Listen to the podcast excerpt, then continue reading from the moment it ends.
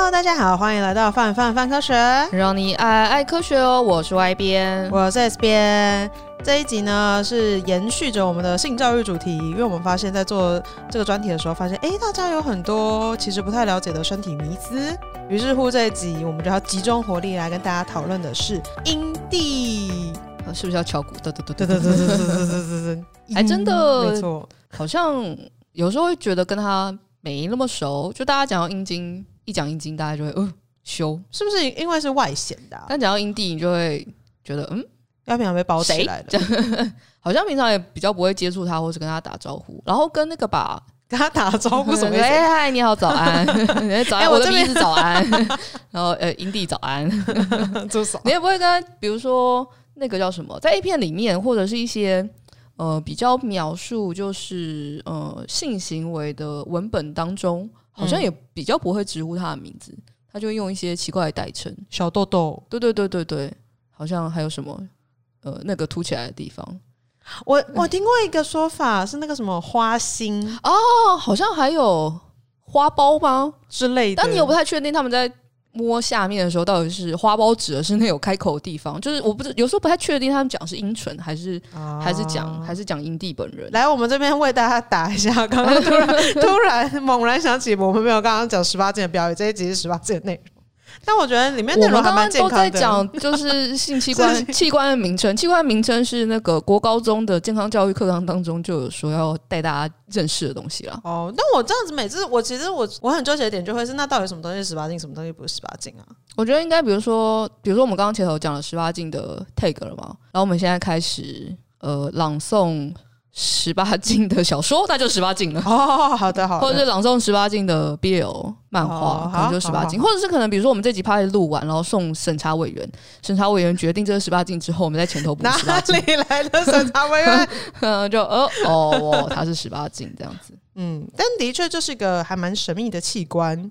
其实它不神秘啦，它就在你大家身体上面。就是你要说神秘，你不会觉得肺脏、肝脏比较神秘吗？你从来没看过它哎、欸。我可以，我可以骗你说，你的身体里面其实根本没有肺脏，也没有肝脏。你的肺是两颗气球，假讯息。你的肝脏是 假讯息，错假讯息。你的肝脏是每天晚上你睡着之后，会有小精灵把你的肚子打开来，然后把你的肝脏放进去，再把你的肚子关起来。所以，如果你如果你太晚回家，然后太晚睡觉，然后你的小精灵就会找不到你，他不知道怎么帮你换肝脏，所以大家的肝脏才会坏掉，这被称之为爆肝。一本正经说干话，就是你。那所以神秘吗？就是你要说神秘，其实阴蒂你反而还可以拿镜子看看它。哦，你的肺脏跟你的肝脏，你又不要拿，它又不像，它也不是，就是你看你的肺脏跟肝脏，你又不能就是拿镜子看看它。而且你透过 X 光片什么之类的看到，感觉不是真正的它，都是一部分的它。对啊，是这样。然后跟，嗯、但我觉得，比如说像之前去照超音波，完蛋了，我们会不会又被别人觉得我们前头开场太长？但我真的很想讲。但是照超音波或者是。呃，比如说照 X 光，或是之前有去照过那个那个 MRI 的时候，你看到自己的内脏，嗯，你会觉得蛮兴奋的，你会觉得哇，这些东西跟你共存哦，对，蛮感人的，蛮感人的。然后你终于跟他见面了，他原来长这个样子，终于是一个真面目。所以，所以我我我有两个，也不是两个梦想，我有两个想法。如果未来 切开，我想就是在想，不知道未来如果我有机会，就是被开胸膛。嗯，可能 maybe 手术之类的，我有没有办法就是醒着一段时间，稍微看一下里面长什么样子？然后应该不行吧？然后摸一下，我不太确定。那如果录影呢？呃，录影也可以啦，但是你就会有隔阂感，是不是？就是跟人家说看录影的内脏也是已经看过了，然后另外一个就会是。我其实蛮想吃看自己到底 好不好吃，所以就会想要就是，但是家人们不要来找我的，就就会想要就是因为肝脏可以再生，我就会想说，如果哪天就是打开来，我可不可以跟医生说，你可以帮我切一小块，就是小小一块就好，吃吃看，吃吃看。那你吃你自己的肝脏，跟你吃猪的肝脏有什么差别？我猜应该没什么差别了。对啊，但还是蛮试蛮想试试看，而且我又没有办法，就是因为。呃，有些器官会掉出来嘛，比如说胎盘之类的。哦，对不起，不是器官，因为组织会掉出来，比如说胎盘。嗯、但是我又没有想到是可能不太会生小孩，所以我就没有机会吃到自己的肩胎盘。那你会为了吃胎盘而生小孩吗？不会。哦，好吧。对。但我觉得刚刚讲到说摸器官就是肺脏或什么之类，感觉有难度。嗯、可是摸脑袋好像不一定是不是比较摸脑袋吗？是不是比较？因为有一种开脑手术，开脑手术是不是？对啊，你说你要拉小提琴的那个，对啊，对啊，对啊，对啊，然后做数独。可是脑会，你会不太好拿捏，你要怎么摸它？不小心就脆弱，不小心就白了。对对对，人家医生不好意思，我可以摸一下白。对对，就哦，突然某个东西不能动 啊，没有啦，开玩笑。所以就是我们只是想要表达，其他器官都蛮神秘的，但你知道它存在那边，而这个你可以看得到的器官，你却有的时候会忽略掉它的存在。喂，surprise，耶嘿，大概是这种感觉。嗯，那我觉得好像要为大家来简介一下所谓的。整个阴部的构造，虽然说就是大家在听 podcast 的时候，好像从前到后，从外到内，你有本事从可以啊，可以啊，我可以从前到后，从外到内，而且解剖学差不多也是，哦，从腹从腹腹侧到背侧，哦，对对对，从外侧到内侧。身为没有上过解剖学的嘛，腹侧腹侧是我想一下哦，腹侧是阴蒂嘛，然后到中间就是尿道嘛，然后是阴道口嘛，然后在后面一点是肛门嘛，嗯。嗯。然后，所以其实你要说有三个洞，的确是有三个洞，但这三个洞的性质不太一样。对对对对对，这三个洞分别是呃尿道、阴道跟肛门。那如果从外到内啊，就是比较外面的是大阴唇，然后大阴唇的在里面一点是小阴唇，嗯，然后中间就会是我们刚刚讲到的阴蒂、尿道、阴道口、肛门。干嘛？跟肛门其实就不是包在就是呃阴唇里面啦。所以如果你要讲。就是那呃那个附近的话，那就会是肛门，其实就在更比较后面一点。哦，在这个地方要喂教一个就是小小的东西，就是、嗯、所以就是比如说你在就是上完厕所的时候，你要清洁哦，从前到后这样。对，这个很重要哎，这真的很重要，嗯、因为不然的话很容易会就是细菌的话就会就是残留在你的身体就是部位这样子，蛮麻烦的，有可能会造成感染之类的。嗯，然后我本人其实我一直觉得小阴唇是个很可爱的名称。哦，因为它有个小字吗？对啊，跟它其实看起来蛮可爱的。它就是两，它的确就是两半，所以我觉得当人家用花瓣形容它的时候，我觉得哎，蛮合理的。所以我才说，大家在讲花苞的时候，你就会不知道它到底在。指哪里讲什么东西？嗯嗯，那因为之前有看过一些那种就是艺术家或什么之类，常常会用就是花去就是描绘跟就是去形容女生的就是阴部这样子。嗯，可是导致有一段时间，因为那时候我忘记是看展览还是看了什么书之类的，然后后来我经过我们家附近的花店的时候，就觉得啊，不忍就是看那些花的时候，他们的确也是也是植物的性器官啊，植物的性器官，不一样的感觉。呃，就哦，你买了植物的性器官，嗯，送了别人，不要这样子，大概是这种感觉。就我们刚刚在讲到阴唇啊，就是很多人会对于阴部的想象，就是它好像就是要白白净净，然后有点粉红色、粉嫩粉嫩的样子。哦，然后跟那个吧，会有人觉得，比如说没有阴毛，或者要处理掉阴毛之类的。哦，嗯，觉得都是。各种色情作品 产生的迷思，对，有一点这种感觉。对，因为我之前听过一个还蛮蛮明显的迷思，就是他们会觉得说什么，呃，女生她如果没有发生性行为的话，然后她的阴唇就会是就是粉白色的，然后她如果发生很多次性行为的话，她就会就是颜色变阴沉或什么什么之类的。错，完全跟这个没有关系。就它基本上是呃，跟每个人的就是你本来本身遗传，然后你的体质，然后可能跟你那个时候的就是呃健康状况啊或什么之类的会有关系，但是跟你就是到底常不常做性行为这件事情，基本上并不直接相关，就不要把这两个东西连在一起。然后跟阴道紧不紧这件事情也没啥关系，就是大家不要。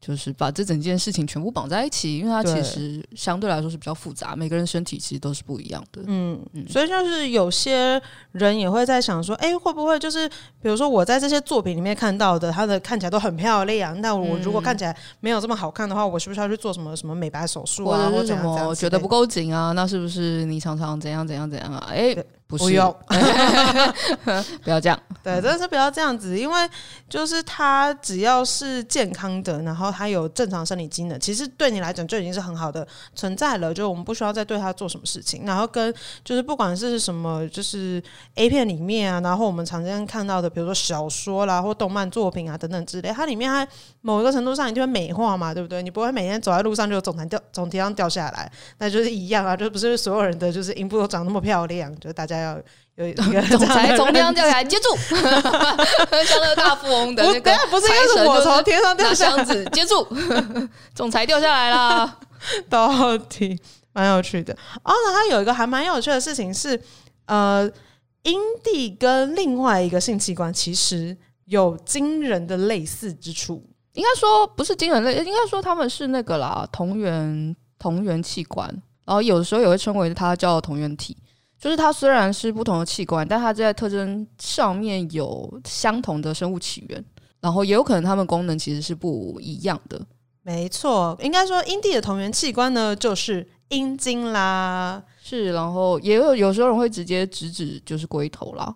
啊、哦，然后这件事情之所以说是同源器官，主要是在当我们就是还是胚胎的时候，就是还在发育，在不同阶段，其实不同的器官才会发育完成。嗯，那可能在比较早期的时候，呃，不论你是生理男或者是生理女，其实你的一些共同的器官其实都是类似，它位置是一样的。嗯，然后到了后面会根据你不同的性别，然后他们开始会分化成不同的器官。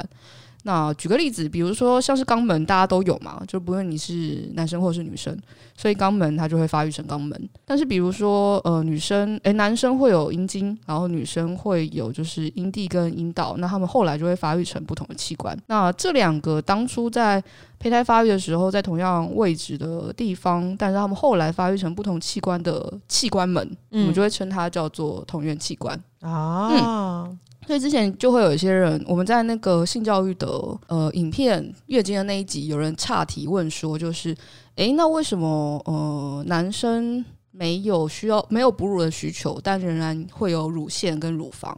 嗯，嗯，其实跟同一器官。也有一点类似的关系，但其实演化没有，就是我是因为我要飞，所以我才长出了翅膀，而是我有翅膀，我相对来说比较容易活下来，所以我的翅膀就这样留下来了，大概是这样子的感觉。所以当有人会问说，就是为什么我们会有大拇指，然后他试图去告诉你或解释的时候，他们大部分的对演化学的理解是有点偏误的，因为演化不是目的的，是适不适应。所以这同时也推翻了有些人觉得就是诶、欸，人类比较高等，因为我们演化出了智慧，但其实只是因为我们你只是运气好了，没错，你只是现在这个状态当中活下来了，你是现在跟你顺便把其他动物都杀光光了。哎、欸，对，真的人类不要这样，对，大概是这种感觉。嗯、所以呃，往下就会是那你说男生。为什么就是不用哺乳，但还有乳房？那它干脆就消失就好啦。诶，就不是这样说，因为对人类这个生物来说，有乳房可以哺乳这件事情，对他们来说是能活下来很重要的一个关键的因素。嗯，所以就会是，诶，这个都这个物种有乳房，然后不论男或女，只是他男生乳房没有哺乳功能。但它仍然会有乳腺，因为我们是从同一个物种的胚胎发育而成的同一个物种。怎么听起来好像变成一个哲学问题？突然很哲学。那这样子的话，应该说我如果没有说什么，我现在短时间之内我有了乳房，就我有乳头，然后我就一定会死掉这种疾病，或把我全部都淘汰掉，那基本上它就基还是会长在那儿。应该你怎么觉得这个疾病听起来很像乳癌？乳癌 但是不是我刚刚说全部没有没有到全部，但因为对哺乳类动物来说。哺乳很重要啦，它还是跟哦，对啊，嗯、所以。你比如说，假设哪天乳癌强到就是，但因为乳癌的那个呃发生率也是女性高于男性啊，是。对啊。所以可能得要不太确定，可能比如说性择吧，就是哪天女性人类觉得有乳房的男生、有乳头的男生超波不好看，我都没有要跟这样子的人交配哦，那他的基因就 会被淘汰，但也有可能在此之前人类就被淘汰，不太确定。啊、对对对对，所以同源器官指的是在不同器官特质上面具有相同的生物起源的器官，然后他们有时候功能是。不一定是相同的，所以像人类，呃，比如说我们刚刚讲阴蒂跟阴茎是同源器官嘛，但是呃，相较来说，阴茎的功能就还蛮多的嘛，大家可以想象阴茎有蛮多功功能的。你说除了尿尿跟就是进行性行为之外，它也可以甩来甩去，它还可以勃起呀、啊。你刚刚这样，它不是拿来给你像蜡笔小新一样学大象的。我刚刚一个瞬间，我真的没有故意，我没有看不起阴茎，我觉得就是它就是个重要器官，对对对，它可以勃起，一下插入射精及排尿，就是甩来甩去。对不起，对对对，大概是这种感觉，所以排尿就是。也是阴茎一个很重要的功能，但相对来说，阴蒂的功能就会比较少一点。嗯，嗯，它相对来说，比如说可以让女有些女性性兴奋吧。对女性来说，高潮就是有阴蒂高潮跟阴道高潮，就是有不一样的种类这样。嗯哼，嗯嗯嗯。我记得阴道高潮，就我们之前性教育有讲过，说阴道高潮的话，其实就是不像大家讲的一定要就比如说超爆深啊之类，它其实基本上是在阴道就是前三分之一左右的地方，就是它就可以引起兴奋，那就是可以引起高潮。跟人要觉得愉愉悦跟舒服啦，这件事情也很重要。然后。阴蒂高潮的话，等于是我今天刺激阴蒂，然后让他感到就是达到高潮这样子的过程吗？应该说，阴蒂的确阴蒂摩擦也会造成阴蒂高潮，但我们也说了，就是其实要有高潮这个感觉，会需要各式各样的，比如说情绪、环境的各种配合。嗯、跟有时候尽管发生性行为，但是呃，并不必然表示性行为一定会需要伴随着高潮。了解。嗯就基本上，只要那段时间你们两个过得很快乐，哎，快乐，或者你们也不止两个人，你们可能很多人，对对对，过得很快乐，然后好像差一点点，但没关系，下次 再补回来就好了。OK，good。那我们刚刚在讲到说高潮这件事情的话，就常常哎，会有人在讲说，听说女性身上有一个神秘的点，就是俗称的 G 点。G 点这个 G 到底是什么意思啊？G 点这个居是那个是 good 的意思吗？不是啦，G 点这个居是当初帮这个。哎，帮这个部位取，哎，帮这个区域取名字的那个医生的姓名的开头，他有他有同意这件事情吗？他自己帮这个东西取这个名字吧？哦，对啊，他们说是一个，根据维基上说了，是一个德国妇产科医师。嗯，所以 G 点其实又称为，就是我看一下，这位医师叫做葛雷芬葛雷芬贝格。所以他也被称为格雷芬贝格，我觉得他应该是本来叫格雷芬 贝格点，然后后来实在太长了，嗯，简称他为 G 点这样。那 G 点到底是一个什么样的存在啊？它是真的有这个地方吗？我觉得传说，传说，传说，传说就是刺激那个地方，女性会比较容易高潮嘛。嗯，然后嗯，他会嗯，根据一些。哦、内容描述会说，诶，它会引起强烈的就是性刺激和性高潮，然后会让呃女性就是有女性射精的状况，然后定义它的位置，比如说它可能在阴道口内的可能几公分处，嗯，然后也有人觉得这是女性前列腺的一部分，但实际上就目前为止还没有呃特别有明确的证据证明 G 点的这个区域是存在的，嗯。哦，所以就是好像有那个区域，但我们要找那个区域，诶，好像又不是每个人都在同一个位置，然后都在同一个地方，然后刺激的都一定会有性高潮或是性兴奋，好漂移的感觉，极度有一点点大，对。所以比如说，假设就是如果你性行为，我觉得这是不是因为大家性行为的时候还是想以就是往高潮飞奔的方向前进？哦，我觉得所以你就会觉得，就是如果我有我 get 到个什么东西，我就会容易拿个一百分，我就会一直在找 那个地方在哪里。你说我今天性行为，我就像是写考卷一样，就是对对对对对，我知道我把这个地方背下来，然后我就可以拿一百分，对对对，我就要达成的，对对对，我就要努力往这边打，不太对吧？所以就会好像就会有一些报章杂志比较强调居点这件事情了。对，因为蛮常看到的。但其实不论你是怎么说，不论你是要呃为了也不是为了要高潮，就是你进行性行为的时候，其实不用到这么这么在意执着，你要拿一百分，对对对对，一定要拿一百分，而是而是彼此双方的感觉，大概是这样。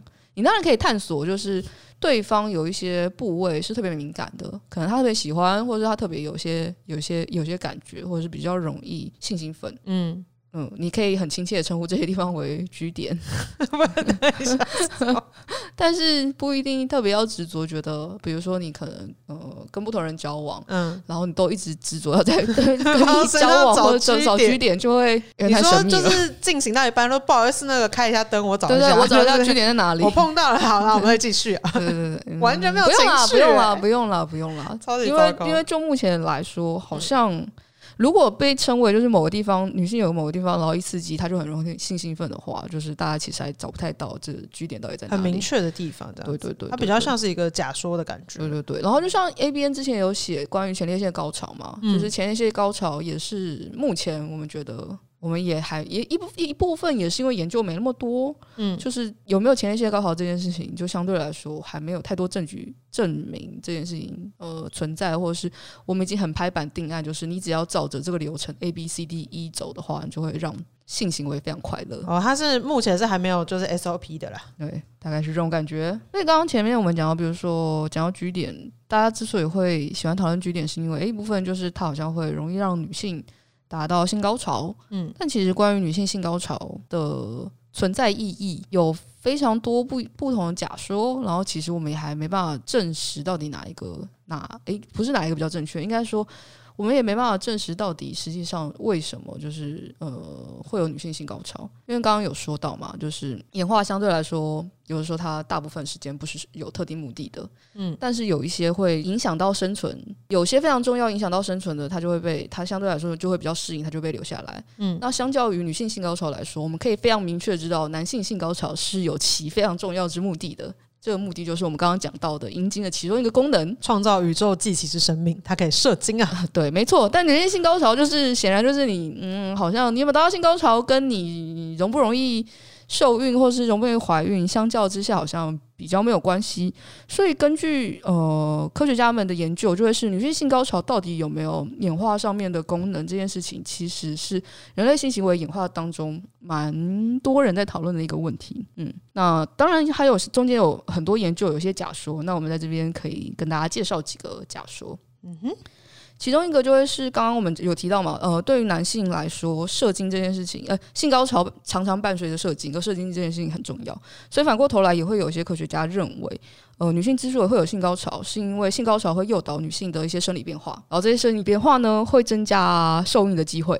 哦，听起来好像、嗯、你就好像很合理，对，但是因为还没有很强烈的证据证明女性因为性高潮而增加了她们的繁殖能力，哎，对。所以就会是呃，当然有以前有些研究就是说，就是 A 女性在性高潮的时候子宫会收缩，然后就有一些吸引力，然后她就可以保留更多的精子。但是后面在试图要在做这件事情的时候，发觉就是 A 健康的女性的子宫并不特别会在性交或者性高潮的时候经历收缩这件事情，就这件事情不一定是一定必然相关的。嗯哼，嗯，然后也有一些假说认为就会是呃，它只是胚胎发育的副产物。哦，嗯，就会跟刚刚我们讲到同源器官嘛，嗯，然后就是演化嘛，然后一样就是男性性高潮是有意义的，相对来说就是，所以女性也会有性高潮，嗯、但是在呃演化上面相对来说就是没有意义的，嗯哼，就是它都是一个怎么讲很。应该说，在男性，比如说我们刚刚讲到阴茎发育的时候嘛，一切都只是碰巧的，对，他会有高潮，他会有射精，然后女性只是哎，他们有相同的神经回路，就跟我们刚刚讲到乳头是一样的。嗯，男男性乳头被留下来了，但没有意义。然后，所以女性性高潮被留下来了，但是没有，但可能有没有意义？可能没有意义。对对对。然后也有人认为这是一个择偶的条件，嗯，就会是你如果跟一些人就是呃进行性行为的时候，你比较容易性高潮，然后女性可能会在没有意识的当中用性高潮这件事情去评判男性。哦，相对来说我就择偶了嘛，然后。你会让我性高潮，我可能就比较喜欢跟你做爱，然后我可能就比较容易保留你的基因。这样，我觉得如果真的是这样的话，可能还是不要让大家知道吧。就哎，听起来会引发新的焦虑。对然后再来就是，也有些新的研究用就是呃，从演化上面来看，嗯，就是对某些动物来说，性高潮这件事情是有意义的，因为它会刺激排卵。嗯哼，对，但是。当就是演化呃不断的就是你知道大家脑袋里面想象演化树的样子，嗯，大家脑袋里面是有演化树的样子吗？好，它就是一棵很复错综复杂的树，呃，有点嗯像是你可以比较简单一点，就是我们那个。国高中的时候学养生类，然后分支，然后到后面哺乳类、鸟类，然后其实都是中间一个不断分支、不断分支、很多很多树枝哦，各位。没错，没错。那可能对于在这一系列上面当中，有些动物它呃的雌性性高潮是对于它的那个繁衍是有意义的，但有可能后就演化树走到了人类这条分支上来说，高潮这件事情就没什么意义了。对，但它还是仍然存在。对，这是另外一个就是新的解释。一切都是凑巧，对，也是也是。一切都凑巧，但理由不太一样。啊、对对对对对，大概是这种感觉，你就会觉得啊，跟女性有关，也不是跟女性有关啊，就是这些，比如说性高潮啊，比如说月经啊，就是这些东西，为什么之所以它到底有什么意义？嗯，的探寻，其实你要找到答案还蛮不容易的啊。嗯，它不是那么显而易见。那另外一方面也会有，比如说相关的研究，可能不是那么多投入在这里去。探寻这些事情，因为它变相就真的是蛮多的，感觉很复杂。然后你有没有办法抓？就是这人会高性高潮，那人不会性高潮，我们来看看他差异在哪里。那 就背背背背背背背，警察啊，警察背背就是热人这样。但有些东西是你要透过研究才可以，就是好好了解的。有些东西是你只要看上自己就可以理解的东西。就是比如说，刚刚我们讲了这么多复杂的，就是所谓的阴蒂，它到底长什么样子啊？然后它背后的各式各样的科学。可是如果大家愿意的话，你其实真的可以花一点时间，好好的了解自己的就是身体。首先是要先把手洗干净，然后、嗯、对对，对是，然后不要在刚剪指甲的时候做这件事情。哦，对，有点力，对，不要刮伤自己。但如果就是戴指检套，对。如果真的很害怕的话，可以戴指检套。对，那。就是如果真的想要了解自己的身体的话，其实还是可以，就是诶，你找一个你觉得舒服的地方，然后可以试着把你的就是阴唇拨开来看看，就是大概可以了解它。因为其实很多人会，因为它层层叠叠的嘛，然后有很多人会觉得说，我觉得那个地方好像就很脏或什么之类。然后即便活到了就是成年啊，或者是就好几十岁，然后你可能都没有真的好好的去碰过它。但并不是说你今天碰它，你就一定要是像是 A 片里面自慰啊，或者我们会称手手淫之类的。就并不是，而是你可以用一个很健康的心态去了解它。比如说，诶，所谓的大阴唇到底在哪里？小阴唇到底在哪里？你可以试试看用镜子啊等等的方式去了解自己的身体。那如果在中间会遇到一些阻碍的话，其实你可以就是用一些，比如说呃护手那个润滑液啊等等之类，就不要伤害到自己。嗯，那这样子的话，你可以还顺便可以搭配我们家站上的文章。我们站上的文章里面有非常非常详尽的，就是阴部的图片。那我们也会努力呈现在 Podcast video 里面。如果没有办法弄出来的话，但在听 Podcast 的时候可能有点难。嗯，可是就是可以对照的图片，然后哎，真的一步一步的了解自己的身体到底长什么样子。我觉得这还蛮。蛮重要的，因为对我来讲，我觉得我第一次认真看他的时候，我也是觉得蛮有趣的。没有说到很感动或什么直接，就没有到那么明确的感动，但是就会有一种觉得，哦，我原本就知道他在那里，然后但是我是第一次知道，原来他长这个样子，我觉得蛮好玩的。你就觉得你自己很终于好像更认识他了一点哦，然后跟大概是这个时候你会知道说，哦，原来你有不同的洞，然后不同的洞有不同的意思，这样子。就再次讲我朋友的故事，没有啦，就谢谢这位朋友，然后。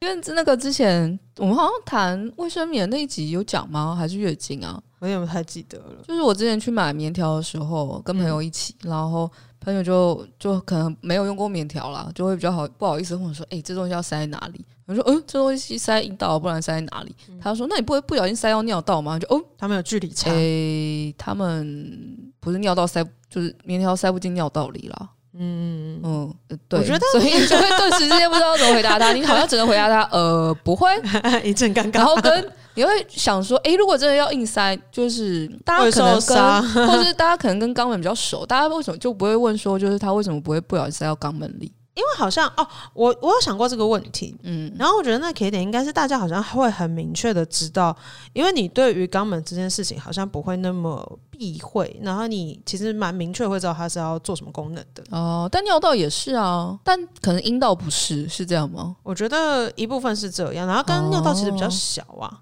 哦，跟就相对于其他棉条塞不太进去了，棉条塞不太进去，棉条塞进去就没有办法上厕所了，会受伤，有点有点困扰，对。嗯，但其实也会蛮好奇，就是男生有没有好好观察自己的阴阴部，比如说观察一下自己的阴茎啊，哦、还有阴囊啊。我不太确定诶，但感觉好像他们会看吧，然后还会看别人，因为他比较外露吗？对啊。但你看别人就会很，就上厕所到底会不会左右偷看一下？会。哦，真的吗？会，真的吗？就是根据我多年来就是不定期调查身边男性友人的，哦，真的会哦，会。但为什么要？但为什么要左右看？是为了我不知道为什么男性友人要比大小这件事情，但 但会。哦，真的哦。比大小是一个对，哎、欸，应该是我那时候问的结论是，就是会好奇，你其实还是会好奇，然后尤其是比较像是，比如说你国中的时候，那时候你开始在发育嘛，嗯、然后所以那时候会好奇，然后会比大小，嗯、然后后面的话，我觉得有的时候是一种习惯。哦，就你已经有这件事情了。哦，然后于是乎你就会就是真的吗？可那你不会想要上厕所的时候？那也有可能是我男性有人都长得特别奇怪，好吧？我想到还是你不会上厕所的时候 想要就是跟中间人稍微隔一点距离。会啊，你就会觉得那既然他们也希望自己有隐私，那为什么不让就是小便斗也是隔间呢？我其实一直觉得隔间比较好。对啊，为什么要小便斗就一定要这么开放？那可能也是你已经学习过了。那我我我想我乍想，嗯我不觉得这件事情很自在耶。我也不觉得很自在，但我不太喜欢男生而且因为你上厕所的时候，而且小便斗一整排，然后他不是还会跟，比如说他可能有时候跟那个洗手台是连在一起的，所以等于旁边有人在洗手走来走去的时候，你就在站在那边上厕所。对啊，可是我有听说小便斗有一个不成文规定，我不知道是不是真的，就是欢迎男性听众告诉我们，就是有一个不成文规定是你中间一定要空一格，就是比如说他今天昨天空一格，那你还看得到吗？不是你今天有五个小便斗，对不对？嗯，你就只能一一三五，或你今天是二二四四，你不能一二。那真的很真的很多人，然后很急的时候要怎么办？就是好像我不太确定真的那样子的话会怎样，就毕竟我没有就是亲身经历过，但好像听说会有个这个小小不成文规定。好，那刚刚问题来就是那这样还看看不到，基本上还是可以，就是他往后退，他穿裤子的时候，哦，那你就会觉得好像应该太知道，为什么我对这件事情这么低调，但是好像应该要倡 我听说的，倡议就是应该让男性的厕所也有隔间之类的，因为其实我们之前呃某个月选书叫做《被隐形的女性》，它里面就有从一些数据啊看女性呃，比如说研究就会是有些研究可能会忽略到呃女性的需求，然后可能比如说钢琴的那个琴键的跨距，其实对于女生的手来说是太大的，嗯哼，然后厕所也是男厕跟女厕的比，男厕跟女厕比应该大部分是一比一，嗯在一个建筑。单位当中，但实际上女生上厕所的时间是男生的，比如说可能二点三倍左右。嗯那那应该是一比二点三啊？为什么是一比一？嗯，所以女厕常常会大排长龙。对啊，对啊。然后但我觉得得的确是男生上厕所的时候心理需求，我们有没有考虑过这件事情？对啊，你会觉得然后不会有压力嘛？然后你可能说哦，那大家都习惯这件事，所以就不会有压力。因为不是啊，不是习惯就不会有压力啊。如果以后女生上厕所，反正我们都是女生嘛，那我们门就。隔间就不要有门，这样可不可以？做少，对啊，是不是？绝不，是不是？还是因为屁股不想被看到？但有些男生的裤子在上小便斗的时候，也是裤子要脱到屁股是会被看到的啊。不知道哎、欸，这个好难哦。对啊，那你为什么不给他隔间？我不知道啦，可能后来下面那个，我觉得我们好适合在我们的网站上开一个就是新的讨论平台。对啊，你就会觉得啊。刚刚那个我们录 podcast 的时候，应该抓一个生理生理生理男进来一起讨论一下，然后这样我们也才知道，就是大家男生会不会很认真的看一下自己的性器官？嗯，蛮有趣的。有人看一下自己的阴囊长什么样子，然后左右有没有很平衡，然后你就会觉得，应该是会不太平衡吧？不是，通常都会对一大一小，然后你就会觉得，那你会不会很在意他左右不平衡？然后就一辈子就是也不是一辈子啊，就是哎，的确是一辈子，说随便 就会，然后然后跟我也其实蛮好奇，因为。因为穿裤子，嗯，哇，这会不会其实是一个很没礼貌的？我们开始在 开奇怪的东西。但比如说穿裤子的时候，你总会这个东西可能要放左边，会放右边。他们放左边跟右边的倾向是随机的吗？还是跟他左右撇子有关系？哦，这个好难哦，因为他总会都放。然后我之前就谢谢我朋友，就是我问了我。我问了我朋友这个问题，我觉得我们现在我们朋友是不是都很不想就是承认他们是我们朋友？我朋友就说，就是他们会，他的确会固定放其中一个地方，然后因为他那样觉得他比较习惯一点。哦，嗯，蛮好玩的。我觉得真的是有这种各式各样的小习惯，我们平常其实不太会知道，因为就没有那个器官，很好啊。或者是去二零七七里面体验一下吧。哦，二零七七可以这样子，你可以那个啊，你可以。它有这么 detail 吗？而你就是女性，你可以选你有阴茎，你可以选你的性器官是阴茎，然后阴道还是没有，然后你的阴茎又可以选大小，大小吗？哦，这么人性化设计，对对对，蛮好的，蛮好的。但不知道会不会走在路上吓到路人，不太确定。我不太确定。我记得我之前看有个 bug 是他没有办法把他裤子穿好，对啊，我就觉得这样可能就会一直跑出来，我不知道怎么办。好吧，就是显然我们身为一个单一性别，仍然有些想象上的局限。对啊，对，欢迎大家留言告诉我们。你如果觉得在网站上留言，如果在觉得在那个 podcast 上面留言，就是我们不一定会看到的话，欢迎在我们网站上留言。嗯，对，然后跟但这是不是有点害羞？是不是要有地方可以让他传私讯啊？你们就丢脸书好了，脸书我也会看到啊。那啊，所以我那这样还是留 podcast 好了。哦，好，那 podcast 的话，你对啊，我其实看不到，是匿名的。嗯。对，蛮有趣的。就是如果你们有什么就觉得还想要知道更多，然后我们这次没有讲清楚的，也可以跟我们讲，然后我们就会努力去查查资料，然后下次再告诉大家。好啊，那我们这一集就差不多到这里结束啦，我们就下集再见喽，拜拜。拜拜。以上就是本集泛泛泛科学的节目内容。如果想要收听完整版，欢迎订阅我们的 Podcast 频道。另外，为了感谢广大读者，泛科学在十周年之际开放官网新功能啦！只要加入免费会员，你就能留言评论、自定追踪、点击光点，还能获得好玩的知识成就，升等练功。快点击资讯栏链接，加入泛科学，轻松玩科学。